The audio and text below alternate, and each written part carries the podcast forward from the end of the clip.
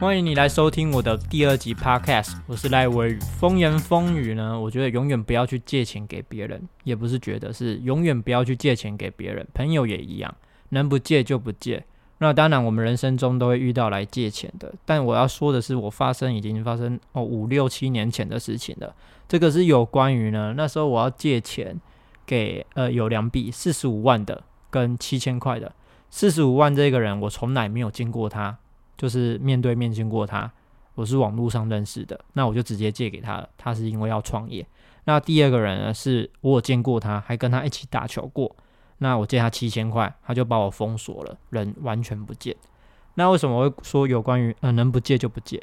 因为要来借钱的，哦，我不是指这两个人，我是指我现在的认知，要来借钱的人呢，你他讲的呃理由，你永远不会知道他是讲真的还是讲假的。就算他讲假的，你也会知道哦，好像是真的哦。他会把它讲得很神、很可怜、很委屈，或者是很不可思议。那他就是目的，就是要让你相信嘛，不然要怎么跟你借钱？所以后到后来的现在呢，我永远不听借钱的人讲什么理由，我会看这个人是谁，他嗯资产有什么，那他都跟什么样的朋友在一起。那他的呃，我跟他相处的一个概念、一个模式是什么？那我才会决定要不要借给他。这是我最后面我会提到，我现在都怎么去借钱给别人，那并且保护自己。那我先讲一下有关于借钱这一个，其实它是一个很写实的，我们都可以去听到人家说借钱的时候一张脸，还钱的时候又是一张脸。他要借钱的时候，他叫你大哥；他还钱的时候，你要叫他大哥了。为什么？因为他不还啊，他就说命一条啊，莫利安娜。很多啊，其实很多这种，包含我朋友也会遇到的。那就是说，他对方就跟他讲，他只有命一条，那还要怎样？就是没钱的人，他就是没钱，他不想还你的人，都有千百个理由。包含我们社会新闻都会看到，那因为借钱反而被杀死了。那这是一个我觉得是一个很 amazing 的事情，不可思议的事情。但在商业上，它是一个很正常的事情，因为有关于钱来讲，它就是人性。那就是很正常的，借钱的人想帮忙的人反而被杀死了，这个真的是我也没有办法去说谁对谁错，反而是想分享给各位说，永远不要借钱去给别人，包含最近也都还是有发生过是上百万的，那因为借钱给别人，那反而被杀了，这是很严重的事情，我也觉得是很不值得的事情。我什么所谓的什么叫值得跟不值得？今天一个没钱的人来跟你有钱的人借钱的，你还要被他杀，这完全是没有价值啊！那如果今天是哦身价人家一亿两亿的七千万的来借钱，他不还我钱，那要来杀，我们一定就看要怎样的嘛？那这就是有价值嘛？那不要去做没有价值的事情，包含我以前就这样去借钱给别人，但现在事后想想。其实我如果当时对方不还我这一笔四十五万不还我，那我是吃亏的，要到法院去我还未必会赢，因为当时的我没有借据，没有本票，什么都没有签，连该有的身份证有的没的我都没有，抵押品也没有，我就直接借给他了。那说到这一笔钱，我为什么会借给他？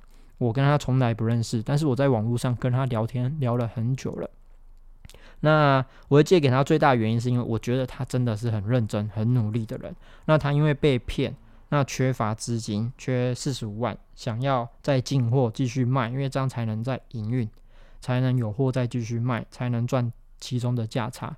那在我当时当年，我的判断就是因为，哎，我觉得这个人可以栽培，可以深交。那我觉得这个，因为做生意的时候。大家都是要人人好，当然我现在不会人人好了。那只是当时的想法是，我觉得要人人好，要多建立关系，所以我就把钱借给他。那好景不长的，就是我借给他的时候呢，我是不缺钱的，那现金都还够。那我借给他的时候呢，过一阵子，因为我自己被嘎到了，我因为投资两三个项目呢失败，那亏损，有的钱是拿不回来的，那有的钱是嘎住的，像股票就是是嘎住的。那我反而没钱的嘛，那我一定会去想到，哦，我当时借谁钱？那我就跟他要这笔四十五万，那他当时也没有那么多现金给我，那这是一个很尴尬的状况。呃，为什么这么讲？因为我缺钱嘛，那对方也缺钱，那其实什么样的呃情况状况都会发生嘛，就如同，诶，为什么借钱给朋友，朋友还杀借钱那一个人？这是很夸张的事情嘛？那有没有可能发生在我身上？也是有可能的。但是在当时我也不知道嘛，没有像现在这么的知道这么多社会事、生意事。那当时呢，我也很缺钱，急着跟他要钱。那他也是跟我说，实在没有办法。那他。也后续后续是陆陆续续真的都有还我钱，都还我呃每个月还五千啊五千或者一万多的，那多一点就再还多一点，这样子陆续几个月这样子慢慢慢慢的还，因为他一直有在做生意，一直有在卖货出去。那到后来他完全都还完了，那那时候我也不缺钱了，因为我钱没有嘎着了，我只是因为真的嘎着钱，那缺钱，所以这个状况呢，就是导致当时。两个都缺钱的人会很尴尬。那后面因为我真的好像也感受到他是真的没钱，不是糊糊弄我。加上他慢慢都有在还钱，那我就是在当时就想别的理由再继续去补我当时缺钱的坑。那到后来呢，他呃全部还我的时候，他还多汇了七千块给我。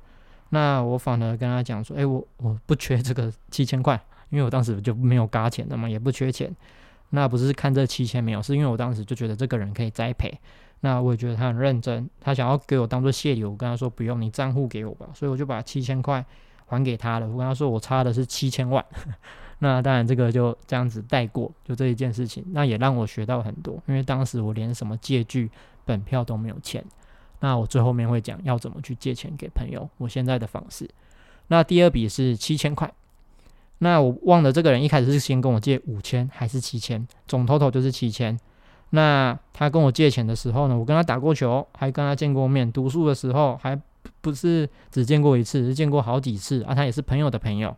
那我就觉得，嗯，他是急事嘛。他敲我讯息说他奶奶怎么了，然后加护病房，然后又提到看护。我就说哇好，那我就了解了一次。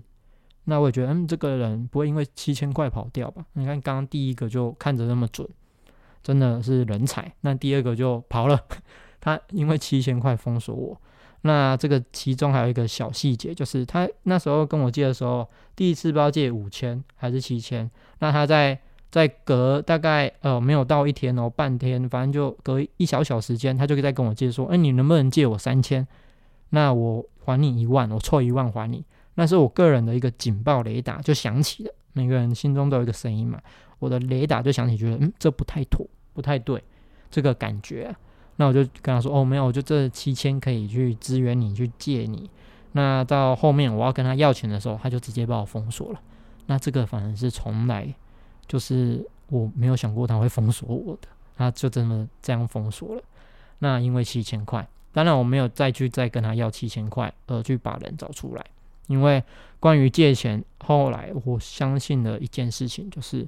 我们去借钱是出于我们自愿的，那这在法律上来讲，它很难挥，除非你有借据、本票，那相关的呃借债的证明、对话等等的，有时都还未必可以把钱拿得回来。只要对方没有财产，你也没有办法拿他怎样的。所以呢，后来我就觉得，嗯，好，就当我帮帮忙你的阿妈，我把他当自己的阿妈这样子看好，我帮忙。